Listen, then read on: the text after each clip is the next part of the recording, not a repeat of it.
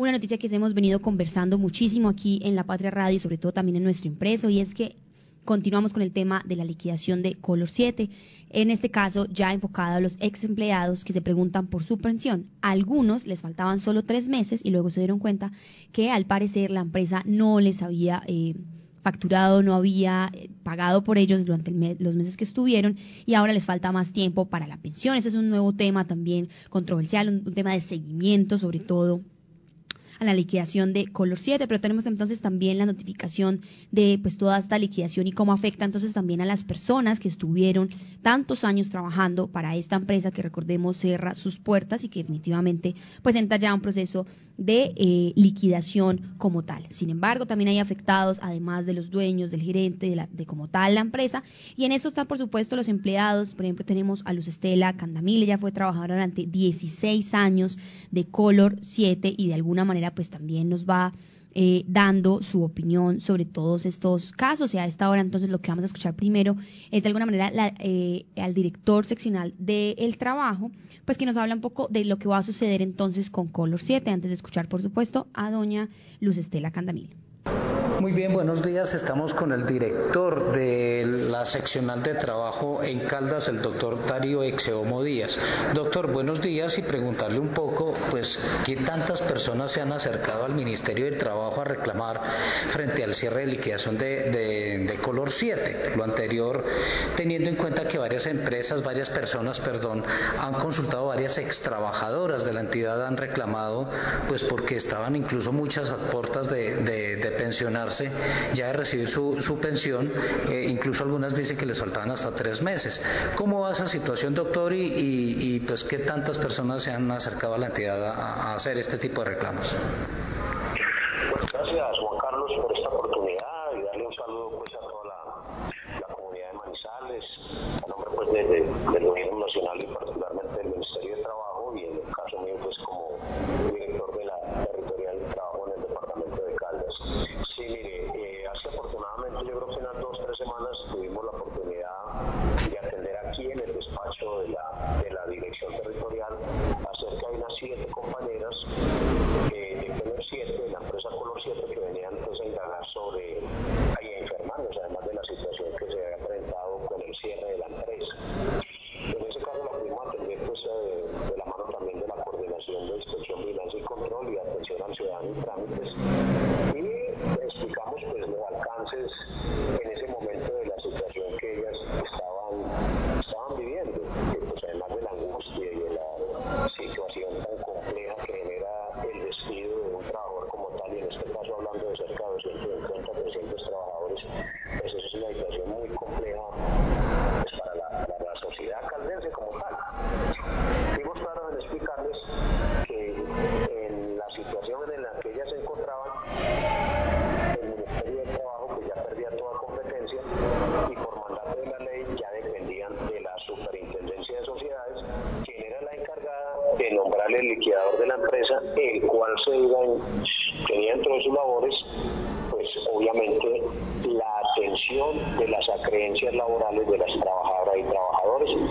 explicándoles además que la primera instancia en un proceso de liquidación es para el tema de impuestos, o sea, la primera parte de toda la masa patrimonial que tenga la empresa y los recursos económicos que posea, pues van en primera instancia para el pago de impuestos y en segunda instancia para el tema de las acreencias laborales y que ese tipo de situaciones debían ellas manejarlo directamente con el liquidador, que había que estar atentas al nombramiento del liquidador y por los términos que da la, ley también,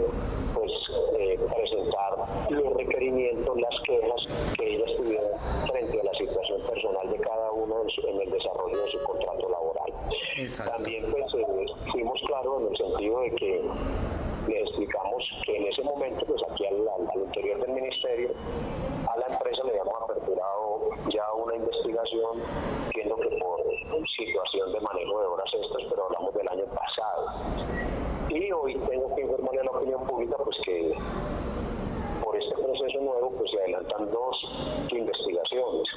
pero obviamente son investigaciones que llevan su proceso, ah, llevan unos trámites, tienen unos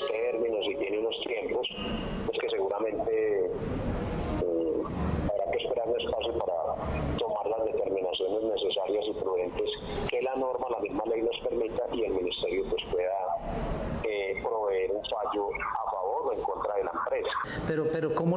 acompaña ahí el ministerio? Porque dice uno, prácticamente quedan un poco solas en el sentido de que esperar a que llegue un liquidador a que determine sus acreencias y el pago de una persona que trabajó tanto tiempo, tantos años en su vida para esperar una pensión y, y, a tres meses eh, pues esté en esta coyuntura. Sí, claro, eh, Juan Carlos, sí, y esa inquietud es muy válida. De hecho, nosotros le, le, le decimos a, a, las compañeras pues que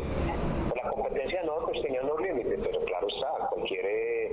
cualquier asesoría, cualquier situación de tipo que nosotros estamos también prestos para poderla dar. Obviamente que ya todo este tipo de reclamaciones, vuelvo y reitero, pues serán ante el, ante el por mandato de la superintendencia. Muy bien, ahí escuchábamos este caso, por supuesto, de parte de la Dirección Seccional del Trabajo de Caldas, por supuesto, el acompañamiento de las personas que se han acercado, ex trabajadoras de Color 7, acercándose posiblemente pues para solucionar su situación y este, en este caso aquí, 8 y 5 minutos de este comienzo de semana, tenemos en la Patria Radio la voz de Luz Estela Candamil. Ella trabajó durante 16 años en Color 7 y ahora se encuentra en un vaivén debido a que no sabe, no le notificaron, eh, digamos que no le estaban pagando su pensión y ahora ya le faltan no solo tres meses, sino seis meses para lograr pensionarse, pero si no tiene empleo, también es madre cabeza de hogar, también depende, digamos, eh, por supuesto, su, ella misma de lo que trabaje. Entonces acá tenemos una de las voces de, de, denuncia que están a la espera, por supuesto, de lo que se haga por ella y las demás trabajadoras que, por supuesto, también comparten eh, esta situación. Eh, pues fuera esa noticia tan horrible el 22 que estamos trabajando y a las 3 de la tarde nos pararon a decirnos que la empresa entraba en liquidación madrugo yo el martes a pensiones y me llevo la sorpresa que me dice la niña que ya no son tres meses, sino siete, porque con los siete no me pagaba mi pensión desde octubre. Y me parece pues una cosa pues horrible, me parece horrible. Entonces ya yo me pensionaría por ahí en septiembre, octubre. ¿Ah? ¿Qué le han dicho desde las entidades? Usted se acercó a la empresa, se ha acercado a, a, a Colpensiones y al mismo Ministerio del Trabajo. ¿Qué le han dicho? Mm, pues mire, señor, yo ahí mismo llamé a Carlos Ullola.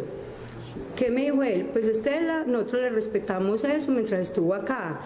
y a mí me parece que él como me dice eso, él me hubiera respetado a mí, me hubieran respetado todo eso si me hubieran pagado esos meses, porque ya era más diferente yo pagar tres meses a yo tener que esperar a pagar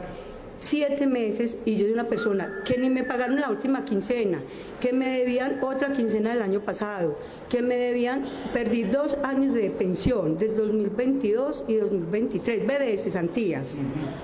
30 días de vacaciones y que a uno lo saquen, uno esperando la, la, quincena de ese mes para pagar un arriendo, para comer. Muchas personas no tenían ni una panela en la casa. y yo soy una persona que no tengo hijos, que pues sí tengo mis hermanitos, pues ellos tienen su, su familia, que no tienen tanto para ayudarme. Y entonces eso me parece que en el barrio Cervantes. Ellos dijeron que en liquidación, que estaban en liquidación, pero ellos en liquidación pues no, porque ellos lo que van a hacer es cambiar de razón social. Porque como así, ellos a los dos días de habernos echado otros para la calle, salen con que ya tienen otra razón social, que van a empezar con una empresa de 100 empleados. Y entonces nosotros qué? Y entonces nosotros salimos sin un peso después de nosotros haber estado tanto allá y que nos daba que tanta pesar de la empresa, que qué pesar, que esperemos y nada, no, a mí me parece eso horrible y no.